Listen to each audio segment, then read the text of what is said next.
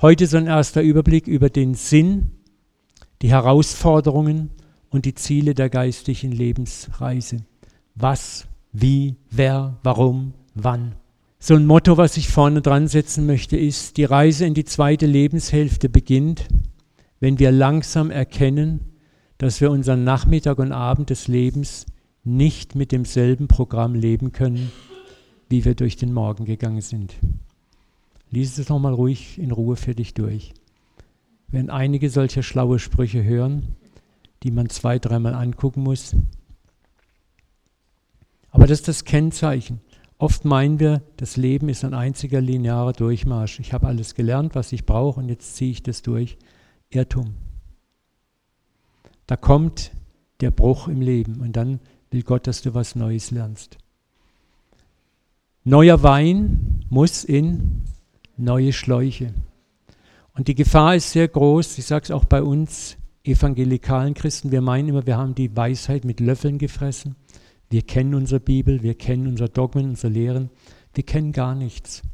Alex, ich freue mich, er wird zwei Sessions übernehmen und er ist auch so ein, ein junger Mann, den ich schon lange kenne und der auch durch viel Zerbrüche gegangen ist. Auch mit seiner Frau haben sie beide vieles erlebt. Und er ist jemand, der schon in der zweiten Lebenshälfte ist. Und er wird so eine Session haben vom Alleswisser zum Nichtwisser, ne? zum Ahnungslosen. So, und das ist auch so ein, so ein Weg, wo wir erstmal begreifen, nachdem wir erkannt haben, wir meinen alles zu wissen, dass wir gar nichts wissen. Und das ist gut so. Ja, die Reise in die zweite Lebenshälfte, organisch gesehen, beginnt oft meistens so ab dem 30. Lebensjahr bis zum 60. Lebensjahr hin.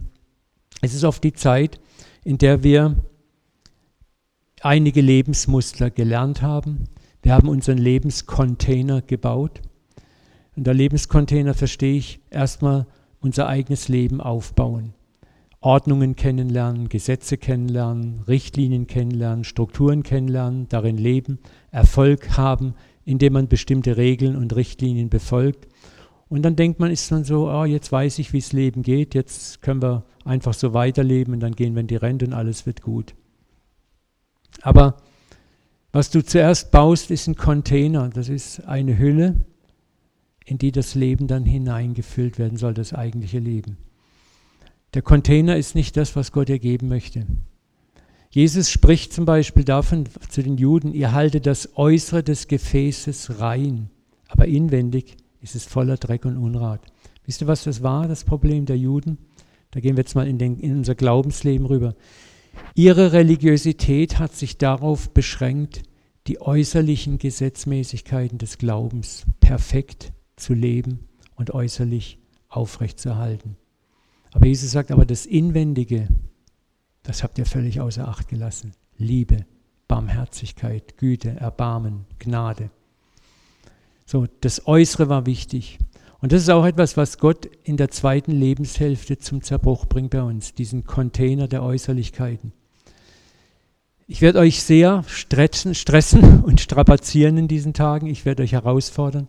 Es wird kein nettes Seminar werden, wo man so einfach so ein paar nette Wahrheiten und ein paar Regeln sich lernt und denkt, und dann mache ich das noch und noch besser.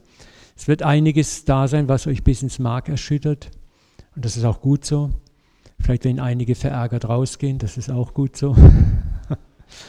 Aber es ist so, dass wir auch uns provozieren lassen müssen und uns fragen müssen, sind wir evangelikalen Christen, Charismatiker, Pfingstler und Freikirchler, nicht auch oft die Pharisäer von gestern? Diese Frage müssen wir uns ernsthaft stellen.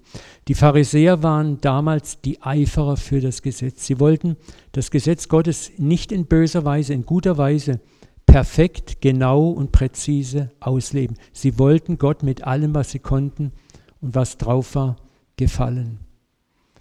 Und das Problem ist, wenn du in diese Schiene reinkommst, das ist zwar ein ehrenvoller Ansatz, aber je mehr du da reinläufst, verrennst du dich in den Äußerlichkeiten. Und dein inneres Herz wird dabei immer kälter und du erstickst buchstäblich mehr in diesen Äußerlichkeiten.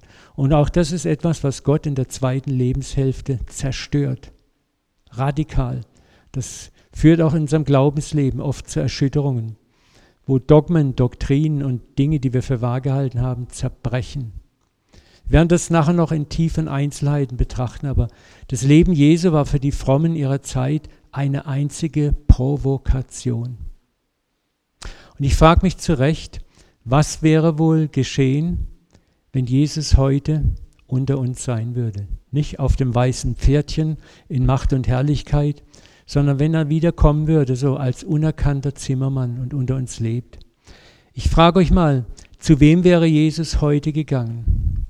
Wäre er hier in Hochims bei uns? Würde auch an der Bibelschule teilnehmen, wie es jeder gute Christ macht? Wo wäre er? Mit wem würde er abhängen? Mit wem würde er Party feiern? Mit wem würde er Kontakt haben, so richtig engen Kontakt? Und was würden wir denken? Ich möchte euch echt ermutigen, darüber mal nachzudenken, euch das mal aufzuschreiben. Wisst ihr, wir lesen die Geschichte, wir rümpfen die Nase über die Pharisäer und ja, ja, wie kann man nur, ne? Aber ich sage euch was, mich eingeschlossen, wir sind kein Deut besser. Wäre Jesus heute unter uns, er würde uns genauso provozieren, wie die Pharisäer auch. Ich glaube, wir würden unter Umständen jetzt nicht richtig, aber mit geistigen Steinen nach ihm werfen. Wir würden ihn vielleicht auch der Häresie bezichtigen, des Irrlehrertums. Was, das soll der Messias sein? Das ist ein falscher Messias. Seine eigenen Eltern haben ihn für verrückt erklärt. Ne? Gibt es in Lukas diese Stelle, wo sie sagen, er ist von Sinnen, den müssen wir einfangen.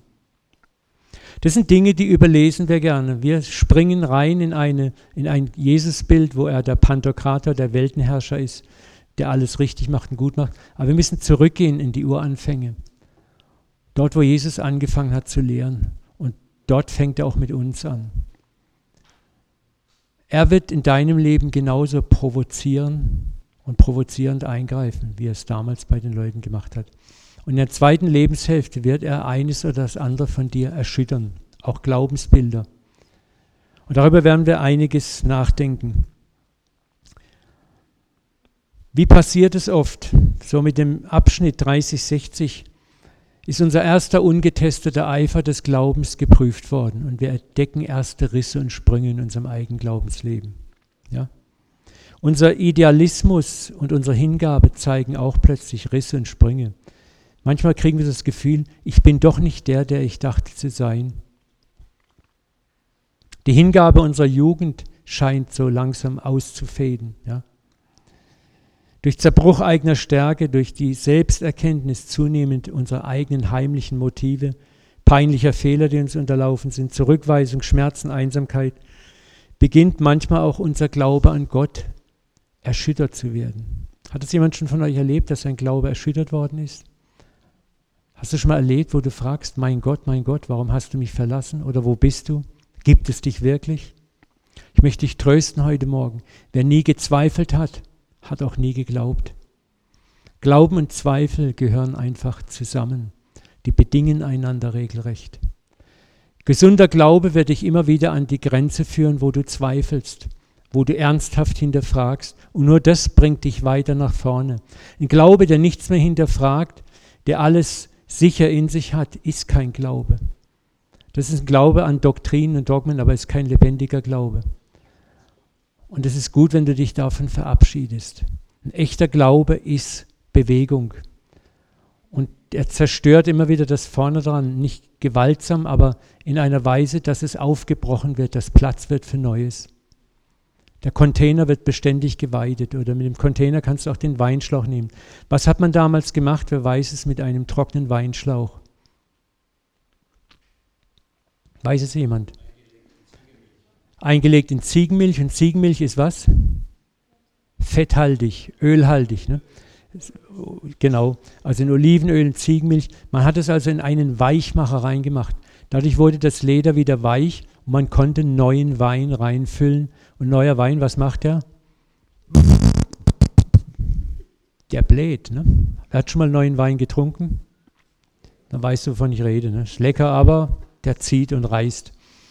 So, und dann kann das Gefäß wieder neuen Wein aufnehmen. Und das ist das, wir müssen auch, Gott muss unser Denken, auch unser religiöses Denken, unser geistiges Denken von Zeit zu Zeit in ein Ölbad reinlegen. Er muss die verengten Strukturen aufbrechen, damit wir wieder Neues aufnehmen können. Und auch das wird ein Ziel dieser Woche sein, eure Schläuche ein bisschen in Ziegenmilch zu tauchen. Danke. Schauen wir uns mal kurz eine so eine kurze kleine Story an. Machst du mal die, genau die Folie. Apostelgeschichte 9.3 kennen wir alle. Paulus und sein Transfer in die zweite Lebenshälfte. Der Apostel Paulus, ein begnadeter Theologe, ein begnadeter Pharisäer, Anwärter auf höchste Ämter innerhalb der jüdischen Geistigkeit, vielleicht sogar Anwärter auf das hohe Priesteramt, hat die Weisheit mit Löffeln gefressen, war klug wie kaum ein anderer, hat Karriere gemacht und er macht sich auf den Weg nach Damaskus, um diese Irrlehrer, diese Christen auch dort zu bekämpfen, auszurotten. Und ich habe extra das in Klammer gesetzt auf der Lebensreise, aber begab es sich, dass er sich der Stadt Damaskus nähert. Und ich sage euch eins, wir alle haben unser Damaskus vor uns. Dass ihn plötzlich, da ihn plötzlich ein Licht vom Himmel umstrahlte. Und als er zur Erde fiel, hörte er eine Stimme, die zu ihm sprach, Saul, Saul, warum verfolgst du mich? Er aber sagte, wer bist du, Herr? Der aber sprach, ich bin Jesus, den du verfolgst. Ihr müsst euch den Schock vorstellen. Ne?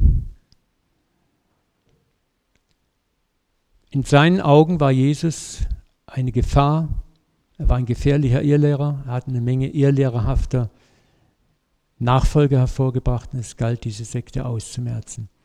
Er war rechtgläubig. Er war der Meinung, im Recht zu sein. Und was macht Gott? Er stürzt ihn von seinem frommen Reittier. Das ist eine Krise. Ne? Wir alle haben unser Reittier, auf den wir reiten. Unsere Dogmen, unsere Doktrinen, unsere Gottesbilder, unsere Glaubensbilder. Und dann kommt der Moment, wo Gott dich im Leben, sei es durch eine Krankheit, sei es durch andere Lebenskrisen, von deinem Reittier stürzt. Und da liegst du am Boden. Und vielleicht sind auch einige von euch gerade vom Pferd gefallen, vom Lebenspferd. Und du fragst dich, was soll das? Wer bist du? Umstand. Warum passiert mir das? Und es ist gut, mal nachzufragen. Und es ist gut, manchmal nicht irgendwelche Dämonen und Geister zu binden, die einem vom Reittier gestoßen haben sollen, sondern vielleicht zu erkennen, bist du es, Herr? Und vielleicht wird in der Stille dann dir Jesus sagen, ja, ich habe dich von deinem Reittier gestoßen, von deiner Lebensführung, von deinem wohlgeordneten, netten Glaubensleben um dich in die zweite Lebenshälfte zu bringen, um dir mehr von mir zu offenbaren, mehr, was du dir vielleicht in deinen kühnsten Träumen nicht ausgedacht hast. Ja, danke, so ist besser, dann fliege ich da nicht drüber. Und das geschieht sehr oft durch Sinnkrisen, Lebenskrisen oder durch das Aufschlagen unserer eigenen moralischen Mangelidentität. Wir werden auch eine Session haben, die heißt mein Schatten und ich. Wisst ihr, die wenigsten von uns haben den Schatten in sich erkannt und angenommen. Die Negativnatur, die in uns allen lebt. Wir haben gerne so unseren Vorzeige-Uwe, unseren Vorzeigenchristen. Petrus war so einer. Er hat, war der Überzeugung, dass er einfach für Jesus perfekt war. Jesus hat er wahrscheinlich gesagt, mit mir hast du den Hauptgewinn gezogen. Du kannst froh sein, so froh sein, dass du mich erwählt hast. Und was sagt Jesus kurz vor der Kreuzigung? Petrus, ich habe nicht ganz so gute Nachricht für dich. Heute Nacht, bevor der Hahn kräht, wirst du mich dreimal verleugnen. Was sagt Petrus? Boah, aber bitte Jesus, vielleicht diese elf Loser da, aber ich doch nicht. Hast du nicht kapiert, was ich alles für dich gebracht habe? Ich habe meine Netze verlassen. Ich bin als erster aus dem Boot gestiegen, konnte sogar zumindest zeitweilig auf dem Wasser laufen. Ich war immer der Erste ich werde mein Leben für dich hingeben. Und er hat ja dann auch, Jesus, ist er als Jesus gefangen abgeführt worden, alle Jünger abgehauen sind, ist er ihm nachgegangen, ist in den Garten des Hohenpriesters. Hat dort vorher bei der Gefangennahme Jesus sogar noch einem das Ohr abgehauen. Also er war schon so ein Pfundskerl und Draufgänger. Ne? Aber Jesus sagt, Petrus, du musst deinen Schatten erkennen. Und das ist auch etwas, was die zweite Reise die zweite Lebenshälfte bedingt. Wir werden da alles noch tief reingehen, dass du deinen Schatten erkennst, wer du wirklich bist da drinnen. Nicht der schöne, christliche, nette Uwe Dahlke, der Pastor, sondern was da wirklich drin ist. Und Gott tut es nicht, um dich anzuklagen oder fertig zu machen. Er hat was sehr Tröstliches zu Petrus gesagt. Er sagt zu ihm, ich aber habe für dich gebetet, dass dein Glaube nicht aufhört. Das ist Regel Nummer eins. In jeder Krise, die Gott dir zumutet, sagt Gott, ich werde dafür sorgen, dass auch in der Krise, wo du an den Abgrund deiner selbst kommst, dein Glaube nicht aufhört. Das ist das, was du unbedingt lernen musst. Egal wie tief deine Sinn- und Lebenskrise ist, er sagt dir, ich habe für dich gebetet, dass dein Glaube nicht aufhört. Ich habe das gute Werk in dir angefangen. Frage, glaubst du das? Und ich werde es auch vollenden. Glaubst du das? Und das ist das, was Jesus dem Petrus zuspricht. Und dann kommt eine ganz bemerkenswerte Stelle, wo er sagt, wenn du der einst dann zurechtgekommen bist, dann stärke deine Brüder. Und dieses Zurechtkommen ist nichts weniger, als dass Petrus auch in seiner moralischen Wirklichkeit aufschlagen musste in der zweiten Lebenshälfte, zu erkennen, wer er wirklich ist. Als der Hahn kräht, wird ihm bewusst, was er getan hat. Ich habe in der Tat Jesus dreimal verleugnet. Und was macht er dann? Es heißt, er rannte hinaus in die Nacht und weinte bitterlich. Das ist die Nacht der Seele, die die alten Kirchenväter als die dunkle Nacht der Seele bezeichnen, wo wir mit unserem eigenen Ich, mit der Wirklichkeit, unserer moralischen Wirklichkeit konfrontiert werden. Auch das ist ein Lebensabschnitt, den Gott in jedem von unserem Leben zu einem bestimmten Zeitpunkt reserviert hat, wo du mit deinem wahren Ich konfrontiert wirst. Und nicht um dich zu beschämen, nicht um dich fertig zu machen, sondern um dir zu zeigen, ich bin es, der dich hält. Ich bin es, der dein Glauben trägt, nicht du. Egal wie toll und klasse du für mich gerannt bist, in dir ist, du schaffst es nicht, aber ich schaffe es. Ich werde dich halten. Wisst ihr, und in jener Nacht ist Petrus erstmal mit sich selbst konfrontiert worden. Und auch das passiert in der zweiten Lebenshälfte, wo wir mit uns selber konfrontiert werden, wo wir weinen über uns. Aber es ist nicht das Ende, das ist das Großartige. Es ist der Neuanfang, der eigentlich, wo das geistige Leben dann erst wirklich beginnt. Das begann bei Petrus am Seeufer, als Jesus die Fische brät und Petrus zu ihm ans Ufer kommt. Und Jesus fragt ihn dreimal, liebst du mich? Und das ist immer so schade, unsere deutschen Übersetzungen. Das Deutsch ist in manchen eine reiche und in manchen eine arme Sprache. Wir haben für Liebe nur ein Wort. Im Griechischen gibt es sieben Wörter für Liebe. Und Jesus fragt Petrus nicht einfach nur, liebst du mich? Und der sagt, ja, ich liebe dich. Ich habe immer gedacht, er liebt dich, liebt dich, liebt dich. Die spielen jetzt Liebestischtennis miteinander. Ping, pong, ping, pong, ping. Oh ja, was soll das jetzt? Ne? Okay, ne? Aber wenn du es im Grundtext liest, dann fragt Jesus, liebst du mich mit der Agape-Liebe, der göttlichen Liebe? Und Petrus sagt, ich liebe dich mit der Filio-Liebe. Das ist die Bruderliebe. Es ist hochinteressant, was hier passiert, das psychologisch passiert. Der alte Petrus, noch vor drei Wochen, was hätte der wohl gesagt, wenn Jesus sagt, liebst du mich mit der Agabe-Liebe? Ja, was hätte er gesagt? Agabe? Hey, fünffach Agabe. Und wenn es ein Oberwort für Agabe gibt, dann kannst du es draufsetzen, Jesus. Ne? Aber jetzt, nachdem Petrus seinen eigenen Schatten gesehen hat, schätzt er sich das erste Mal in seinem Leben richtig ein, sagt, Bruderliebe ist alles, was ich schaffe. Weide meine Lämmer. Ist auch ein interessanter, was dahinter steckt. Die Lämmer waren für die Schäferlehrlinge. So was Jesus eigentlich zunächst mal so sagt, ist, naja, bist ein Lehrling, kriegst die Lämmer. Dem alten Petrus Ego wäre das entgegengegangen. Jesus stellt ihm das zweite Mal die Frage, liebst du mich mit der Agape-Liebe? Petrus hätte jetzt wahrscheinlich, der alte Petrus gesagt, Moment mal, äh, Lämmer? Nee, das, also, doch Agape. Aber Petrus sagt wieder, Filio, beide meine Lämmer. Und beim dritten Mal sagt Jesus, liebst du mich mit der Filioliebe, der Bruderliebe. Und Petrus sagt traurig, du weißt alle Dinge, du weißt, mehr als Bruderliebe schaffe ich nicht. Und jetzt kommt es, weide meine Schafe. Und das ist so unglaublich, was da passiert, was Jesus eigentlich zu ihm sagt, ist, weißt du, Petrus, jetzt hast du das erste Mal kapiert, wer du wirklich bist. Jetzt hast du auch verstanden, dass du von mir abhängig bist und es aus dir selber gar nicht schaffst. Aber jetzt, lieber Petrus, bist du auch an dem Punkt, wo ich dir das teuerste und kostbarste, was ich habe, anvertrauen kann, meine Schafe.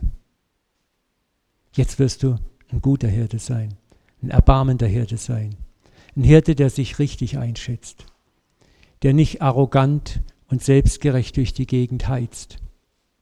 Jetzt bist du zurechtgekommen und jetzt kannst du die Brüder stärken, weil jetzt bist du bereit, auch über deinen eigenen Zerbruch zu reden. Ich glaube, dass Petrus immer wieder auch, wenn er mit anderen zusammenkam, die ihn dann so auf so ein Petrus-Podest stellen, oh, der erste Apostel, der sagt, hey, ich bin ein ganz dicker Loser. Ne? Und das ist das, wo Gott uns hinhaben möchte, zerbrochen zu sein in einer positiven Weise. Wisst ihr, was die Menschen draußen auf der Straße nicht sehen wollen? Heilige, mit heiligen Schein. Und sie wollen die Verwundeten, die zerbrochenen Heiligen sehen, die durch Gnade und Güte und Erbarmen gerettet worden sind, die sich ihres Zerbruchs immer noch bewusst sind, ihn immer noch erleben und leben. Leute, solange wir leben, ist Gold und Asche in uns. Das wird sich nie ändern. Und Gott liebt dich mit deinem Gold und mit deiner Asche. Und das zu erkennen, ist Ziel der Lebensreise in die geistliche Reife, in die zweite Lebenshälfte. Was dabei am Ende herauskommt, ist eine wahre Älteste und ein wahrer Ältester. Das ist das, was wir so dringend im Reich Gottes brauchen. Wahre Älteste und Älteste. Ältestinnen. Ihr wisst, was ich meine. Weibliche Älteste und männliche Älteste.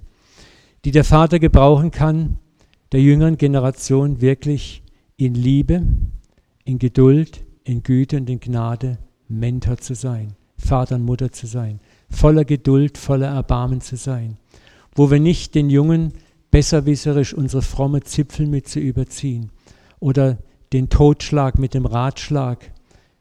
Ja, ich weiß genau, was dir da hilft. Und sofort haben wir alle Antworten parat. Und lies die Bibel, bet jeden Tag, wenn du wachsen willst. Also diese frommen Ratschläge. Habt ihr vielleicht alle schon mal gekriegt, wo du denkst, ach, ist ja nicht falsch in sich, ne, aber das habe ich jetzt nicht gebraucht. Sondern wo du selber deinen Zerbruch, deine Grenzen authentisch real erfahren hast, zerbrochen bist, aber du bist zerbrochen, aber durch deinen Zerbruch kann Herrlichkeit strömen. Weißt du, ein Gefäß kann erst Herrlichkeit verströmen, wenn es Risse hat. Das ist so paradox. Aber das ist exakt das, was Gott möchte. Gott, wir, unser Ego möchte gerne ganz sein. Ich möchte gern, dass ihr hier einen tollen, glänzenden, ganzen Uwe Dahlke seht. Ne?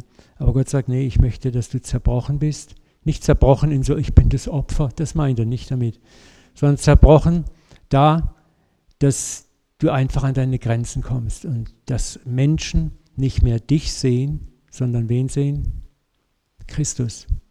So lebe nun nicht mehr ich, sondern Christus in mir. Das ist auch ein Thema, was wir am letzten Tag dann miteinander betrachten werden. Das ist übrigens auch das Thema unserer diesjährigen Herbstkonferenz, wo ich schon herzlich, herzlich einlade. Das war jetzt der Werbeblock. Ne?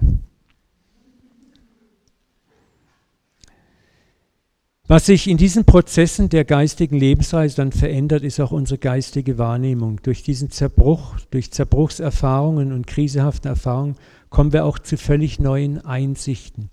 Du siehst ab da deinen Nächsten mit anderen Augen. Du richtest nicht mehr so schnell. Du hast Empathie, Erbarmen, Mitleid. Du hast mit dem Idioten, den Depp, der dich überholt oder Lichthube gibt, Erbarmen. Ich hätte es nie gedacht. Ich war früher immer, das war also meine, mein Verkehrsschild so. Kennt ihr das? Und Lichthube, das war bei mir. Und Gott hat mich so transformiert, also ich staune manchmal selber. aber das ist so krass, was man da erlebt im Straßenverkehr, wie Leute dir freundlich begegnen und dich vorlassen, dich reinlassen, wo du es nicht erwartest. Wo selbst von der Polizei dir Gnade zuteil wird. Ne?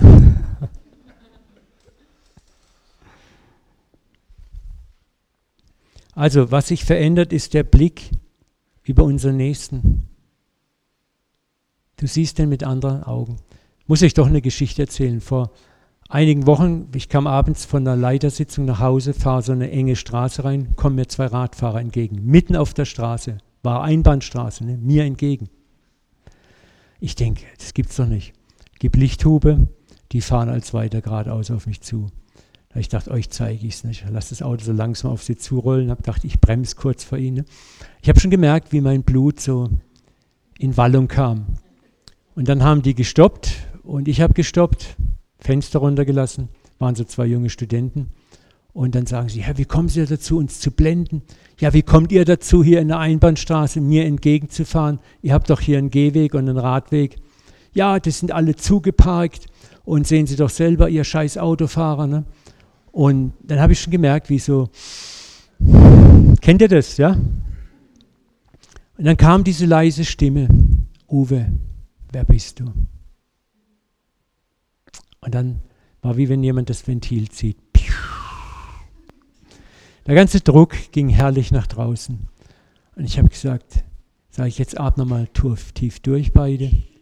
Ich sage so, jetzt möchte ich mich bei Ihnen entschuldigen, dass ich Sie geblendet habe, dass ich auf Sie so zugefahren bin. Es tut mir leid, ich komme aus einer sehr stressigen Sitzung, habe einen sehr harten Tag hinter mir. Ich habe überreagiert und gereizt reagiert. Es tut mir leid. Der guckt mich an. Äh, äh, äh, waren die ersten drei Worte. Und dann sagt er, nee, äh, es tut mir leid, wir waren schuld. Wir haben doch den Fehler gemacht. Ich, ihr, ihr werdet es mir nicht glauben, wir haben uns am Schluss fast gestritten, wer sich bei wem zuerst entschuldigen kann. Dann haben wir, sind wir auseinandergegangen, Fist, Fist und hey und, und ich war hinterher, ich war so happy und glücklich und Gott sagt, siehst du, das ist der Weg. Zerbrochen sein, Sanftmut, Demut. Dazu gehört Mut zur Sanftmut, Demut.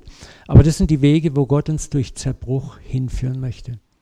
Und wo du beginnst, den Nächsten anders zu sehen. Weißt, da ist das Arschloch, Entschuldigung, ich habe manchmal eine harte Sprache, ja, aber ich bin halt so, das dir begegnet und, und Gott sagt, hey, jetzt zieh mal deine Brille auf, ab und zieh meine Brille auf und sieh mal durch meine Augen das. Und plötzlich siehst du ganz andere Sachen. Du siehst, warum der so doof ist, warum das so äh, ist. Ne? Und du kannst plötzlich Mitleid entwickeln, Gnade entwickeln. Und du kriegst plötzlich eine Gnade, dem ganz anders zu begegnen. Aber das geschieht, indem du erstmal selber dein eigenes gesehen hast. Ne? Indem du selber verstanden hast, was für ein Typ du eigentlich bist und wie sehr Gott dich trotzdem liebt, sich erbarmt über dich, dir vergibt, dir immer wieder nachläuft, dich überhäuft mit Güte, Liebe und Gnade. Und das transformiert dich immer mehr. Aber das geschieht eben durch Krisen, auch in denen du selber der Länge nach hinfliegst. Also ändert sich nicht nur der Blick zu deinem Nächsten, sondern auch der Blick für dich selber. Du erkennst, wer du wirklich bist. Und du fängst auch nicht mehr an, dich zu verdammen, sondern du sagst, okay, ich bin Gold und ich bin Asche. Beides lebt in mir und wird sein bis zum Lebensende. Ich bin, solange ich lebe, auf Gnade angewiesen. Und das ist insofern schön, weil das mich auch dahingehend trainiert, diese Gnade auch immer jedem anderen zu geben. Das ist etwas, was immer tiefer wird. Je mehr du selber Gnade erfährst, umso mehr kannst du gar nicht mehr anders als anderen auch Gnade geben. Dein Vergeltungsuniversum bricht zusammen. Das Auge um Auge, Zahn um Zahn bricht zusammen. Langsam nimmt Jesus immer mehr in der Gestalt an. Aber das paradoxerweise geschieht dadurch, indem er zulässt, dass du selber mit deiner eigenen Moral immer mehr gegen Wände rennst. Er dir immer mehr zeigt, wer du wirklich bist, deine dunklen Spots und schwachen Stellen. Aber das befreit, es befreit so, wo ich dann vor Gott mich auch nicht mehr verstecken muss, wo ich nicht mehr mein Gold über die Asche legen muss dauernd und nur gucken muss, hoffentlich sieht er die Asche nicht. Hey, er sieht deine Asche so oder so. Vor ihm kannst du dich nicht verstellen. Und verstell dich bitte auch nicht mehr vor den Menschen. Und was sich auch ändert auf dieser geistlichen Lebensreise, ist dein Bild für Gott. Du kriegst ein immer weiteres und größeres Bild von Gott und über die gesamte geistliche Welt. Dieses engstirnige Gottesbild zerplatzt immer mehr. Gott wird immer größer, immer herrlicher, immer weiter und er wird auch immer liebevoller. Und du musst keine Angst haben, er ist nicht dieser nette Pustekuchen-Gott, sondern er ist schon der heilige Gott. Aber seine Heiligkeit ist nicht erschreckend, nicht abstoßend, nicht angsteinflößend, sondern du liebst ihn einfach. Er ist ein Freund, er ist ein liebender Vater. Die drei Attribute, die Gott uns zuspricht, ist, du bist Braut, du bist Freund und du bist Kind. Und das lernst du immer mehr in diesen Phasen. Kind zu sein, aber nicht Kind aus Angst, Braut zu sein, nicht Braut aus Angst. Und Freund heißt, du bist auf einer Ebene mit ihm. Gott ist an deinen Gedanken, an deinen Ideen, an deinen Dingen interessiert. Ja. Da gehen wir in diese ganzen Dinge gehen wir noch sehr, sehr tief rein. Was auch zerbricht, ist unser Schwarz-Weiß-Denken, das Entweder-Oder-Denken oder auch das duale Denken. Wir sind sehr gewöhnt im Entweder-Oder-Denken, im Ja-Aber-Denken. Aber in der zweiten Lebenshälfte können wir nicht mehr in diesen Kategorien Gewinner, Verlierer, richtig falsch denken. Wir begreifen, die Welt ist nicht schwarz-weiß. Schwarz-weiß ist am Anfang eine tolle Lösung, wenn man am Lernen ist. Aber je länger du lebst, umso weniger nützt dir schwarz-weiß was. Menschen, die schwarz-weiß urteilen, sind in der Regel, mit denen möchte man nicht gerne viel zu tun haben. Das sind die Leute, die alles schön sauber immer in zwei Camps und Lager teilen. Weißt du, und dazu musst du nicht viel Intelligenz haben und schon vor allem nicht emotionale und geistliche Intelligenz. Jesus hat konstant dieses Denkmuster der Pharisäer, die alles sauber in schwarz, weiß, drinnen, draußen geteilt haben, zerbrochen und zerworfen. Und das ist das, was Gott uns beibringen möchte. Pure Rechthaberei ist kein Weg mehr. Ich kann von jedem etwas lernen. Und wie gesagt, auch da kommen die eigenen Lebensbrüche immer wieder rein, wo wir merken, unsere eigenen Denkmuster werden erschüttert. Machst du mal die nächste Folie? Äh, nee, geh mal eins weiter, vielleicht hat sich das. Nee, dann lass, geh mal zurück, zurück, zurück. Nochmal zurück. So. Ich lese es einfach vor. Es ist ein, ein schlauer Spruch von Hans Urs von Balthasar. Das Land der Wahrheit kann ich nur erforschen, wenn ich meinen Standpunkt verändere. Das Land der Wahrheit kann ich nur erforschen, wenn ich meinen Standpunkt verändere. Manchmal siehst du einen Menschen von vorne. Ne? Ich gucke den Alex von vorne an und sage, oh Mensch, ja, guckt er wieder an. Aber wenn ich meinen Standort verändern sehe ihn von der Seite und sehe ihn von hinten, dann fallen mir vielleicht Dinge auf, die ich vorher so gar nicht gesehen habe. Und da bricht das Schwarz-Weiß-Denken zusammen. Wir sehen oft in Menschen gerne auch das, was wir sehen möchten. Stimmt es? Ja? Gerade wenn wir schlecht gelaunt sind, dann sind wir doch ganz froh, wenn es dann so ein Depp über den Weg läuft, wo wir unseren ganzen Frust auf den projizieren können. Aber Gott sagt, hey, nimm deine Brille ab, schau durch meine Brille. Ich sehe den Menschen anders. Wie heißt es in den Sprüchen? Der Mensch sieht, was vor Augen ist. Der Herr sieht das Herz an. Und das ist das, was Gott uns auch beibringen möchte. Immer weniger mit den natürlichen Augen auch den Nächsten oder Situationen zu sehen, sondern erstmal Luft holen, durchatmen, nochmal hingucken, nochmal hingucken. Gott fragen, was siehst du, was ich nicht sehe? Und dann wird Gott dir Dinge offenbaren. Und plötzlich kommst du zu ganz anderen Reaktionen. Ich habe ein Erlebnis gehabt. Wir haben letztes Jahr eine wunderschöne Lounge-Couch für unsere Terrasse geschenkt bekommen. Dann haben wir uns überlegt, oh, wie kriegen wir die von der Bordsteinkante in den Garten auf unsere Terrasse, ne? weil die liefern immer bis Bordsteinkante. Und dann war so eine leise Stimme, die sagt, Uwe, du sollst dir doch keine Sorgen machen, überlass es mir. Dann kommt am nächsten Tag der LKW und der Fahrer kommt zu mir her und sagt, äh, haben Sie ein Cutmesser da? Ich muss die Ladung losschneiden, also so ein Teppichmesser. Ich sage, ja, ich hol's. Komme ich mit dem Cutmesser, war der Fahrer gerade nicht da, nur der Beifahrer war da. Sage ich, Sie, hier ist das Cutmesser.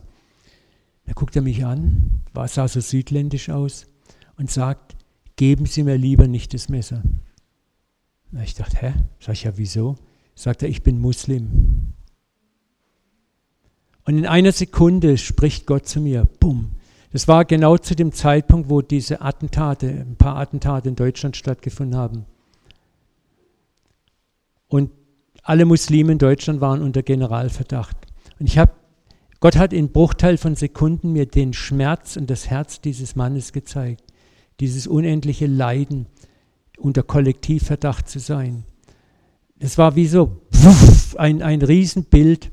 Ich habe fast weinen müssen. Ich habe den Schmerz so deutlich gesehen. Dass ich wusste, jetzt, jetzt zeigt Gott mir seine Brille. Ich habe den Mann genommen, habe ihm das Messer in die Hand gegeben und gesagt, ich vertraue Ihnen.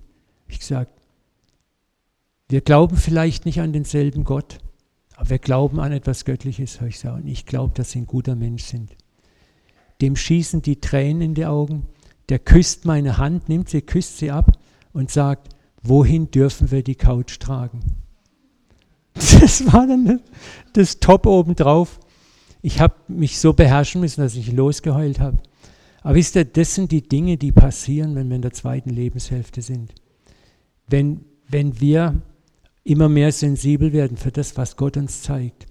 Wenn wir beginnen, den Nächsten nicht mehr durch die Brille unserer Vorurteile zu sehen, sondern durch seine Brille zu sehen. Wenn wir den Schatz im Nächsten entdecken, egal was für eine Religion, was für eine Hautfarbe, was für einen Background er hat. Und das verändert sich. Und deswegen müssen wir manchmal unsere Position verändern. Oder Gott schiebt dich in eine andere Position, wo du etwas siehst, wo er eine Tür öffnet und du bist erschüttert bis ins Mark. Schau mal, als Beispiel, du bist vielleicht voreingenommen gegen andere Religionen, du triffst auf ein Mitglied einer anderen Religion, der liebevoller, freundlicher und gütiger ist als mancher Christ, den du kennst. Und dann stehst du da und denkst, was ist das jetzt? Ne? Oder du hast was gegen Flüchtlinge und Ausländer und einer aus dieser Gruppe rettet dir das Leben.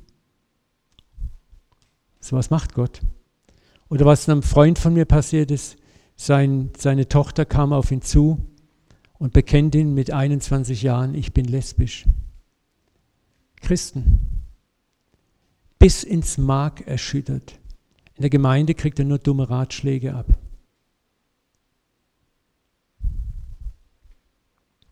Und das sind die ersten Reaktionen, sind Verwirrung, Durcheinander. Was soll ich tun? Wie gehe ich damit um? Ich komme damit nicht klar. Aber da sind dann diese Erfahrungen, die Gott uns reinbringt, wo er sagt, ich möchte eine andere Brille geben, weiter sehen, größer sehen, das größere Bild betrachten.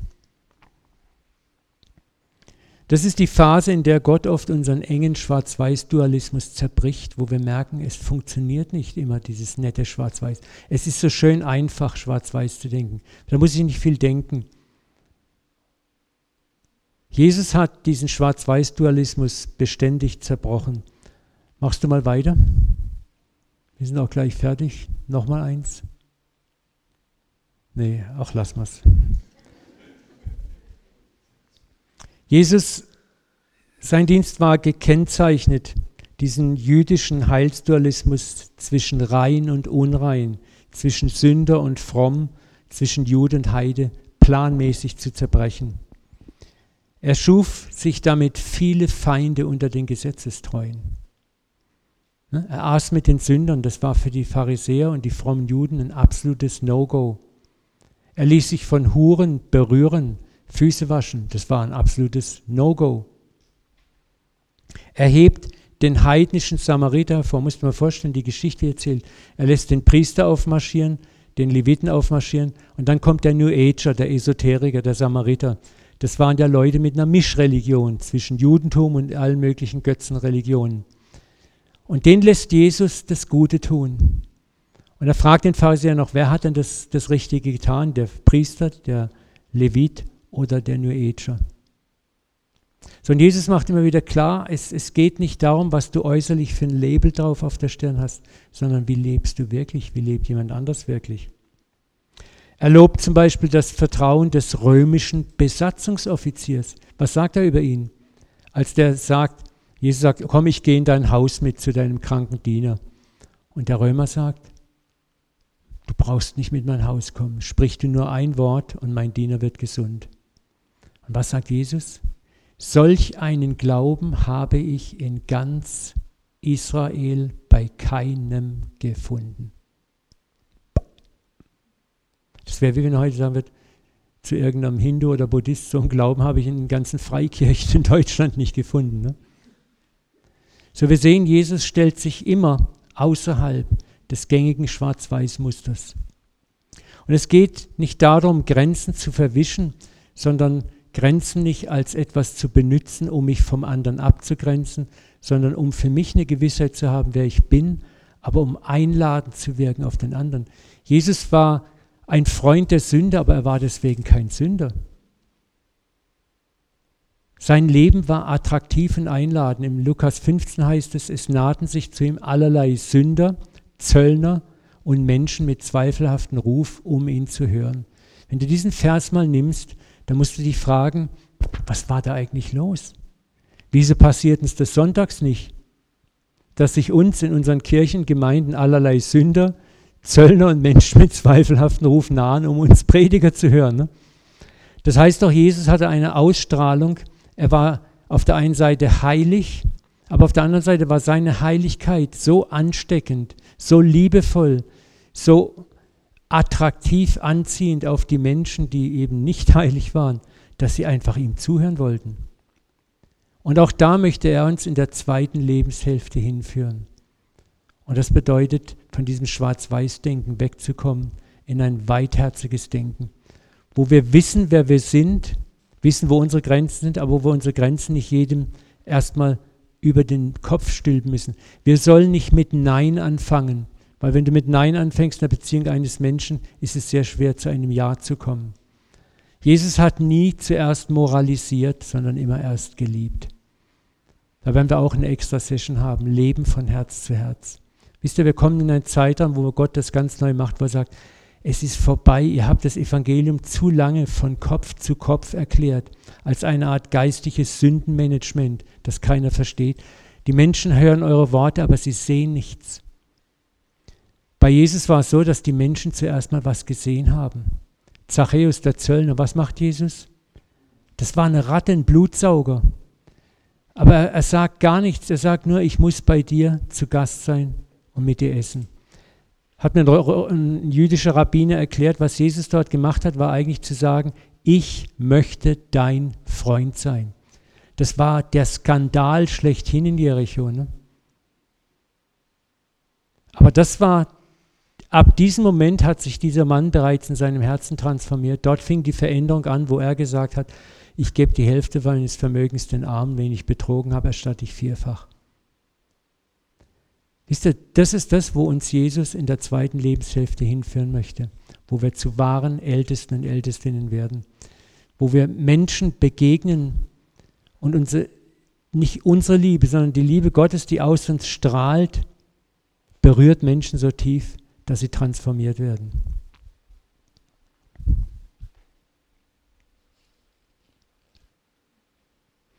Jesus sieht tiefer mit geweiteten Augen. Er sieht den Schatz unter der Oberfläche von Verfehlung und Schuld. Und er weiß, dass nicht Ausgrenzung und Verdammnis helfen können, sondern das Annehmen, das Gnädigsein und das Barmherzigsein. Und wir müssen keine Angst haben, dass das ausgenützt wird. Gott lässt sich nicht ausnützen.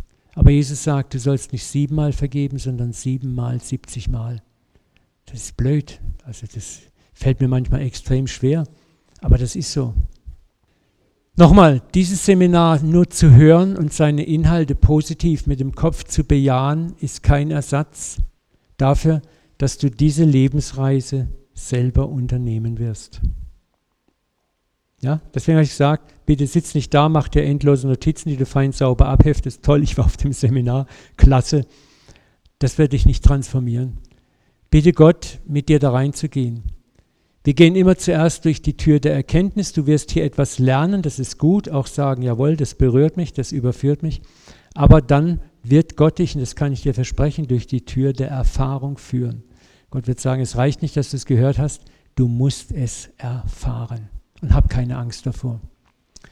Zweitens nochmal, das habe ich vorhin schon gesagt, ist mir ganz wichtig, die Reise und das Ziel der zweiten Lebenshälfte ist kein statischer, an ein bestimmtes Lebensalter geknüpfter Begriff. Also ihr Jüngeren hier im Raum. denk nicht, oh, das ist ja für mich nichts, ich bin ja noch so jung. Das hat mit dem Lebensalter nichts zu tun. Es hat was mit deiner inneren geistigen Reife zu tun und wie weit du bereit bist, dich auf ihn einzulassen. Nochmal, es gibt Alte, die nichts dazugelernt haben und immer noch in der ersten Lebenshälfte leben und es gibt Junge mit einer solchen Reife, wo du staunst, was die drauf haben, weil sie ihre Lektion gelernt haben.